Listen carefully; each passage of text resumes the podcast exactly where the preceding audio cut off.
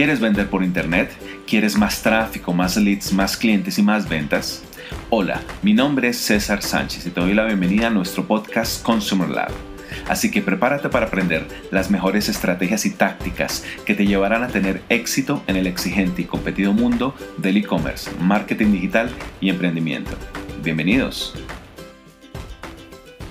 La construcción de marca como estrategia en medio del dominio de los marketplaces. En esta serie de cuatro episodios vamos a hablar sobre la importancia de construir una marca dentro del mundo del e-commerce. En un mundo dominado por los marketplaces y donde las búsquedas en Google generalmente no están brandeadas, la creación de marca nunca ha sido más importante y más difícil. La mitad de todas las ventas globales de comercio electrónico ocurren en los marketplaces y el gran volumen obliga a las marcas a participar. Démosle un pequeño vistazo a las cifras. Cada año se gastan casi 2 trillones de dólares en los 100 principales marketplaces y los minoristas más grandes del mundo están entrando en el ring. Target ha lanzado un nuevo marketplace. Walmart está ampliando el suyo y Google está atrayendo agresivamente a los comerciantes de Amazon. Cuando se mide por el volumen bruto de mercancías, China alberga los marketplaces más grandes del mundo. Miremos cuáles son los 5 marketplaces más populares eh, en el 2020 según GMB.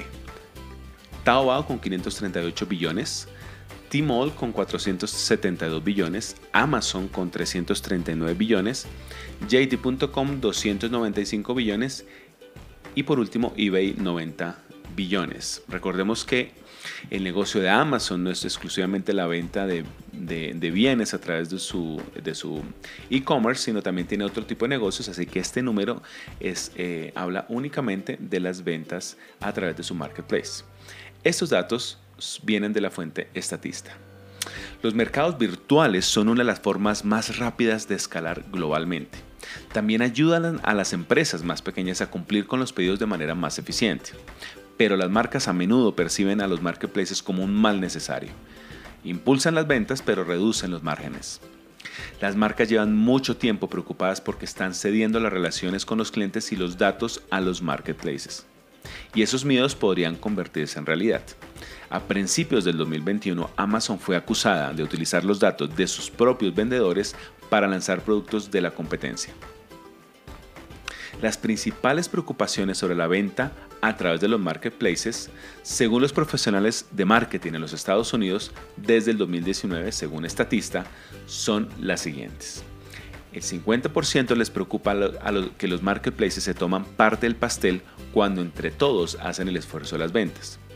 Al 36% le preocupa la vista inconsistente del comportamiento de los clientes a través de los marketplaces.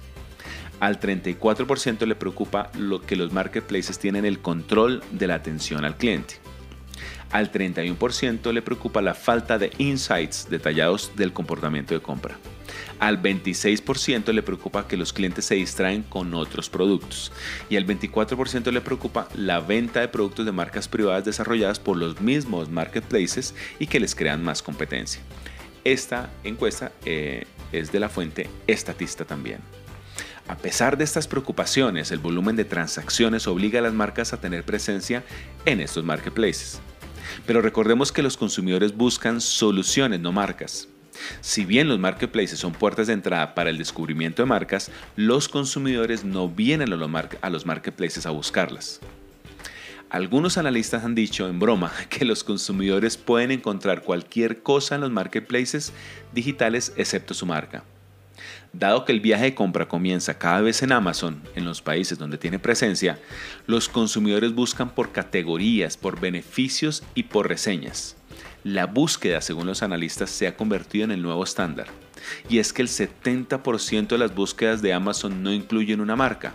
Y casi el 90% de las visualizaciones de productos de Amazon son el resultado de búsquedas no de anuncios, de marca o de merchandising.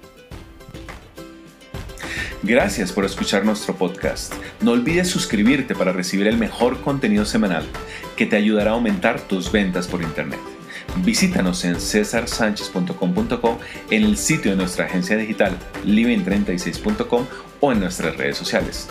Nos vemos en la próxima.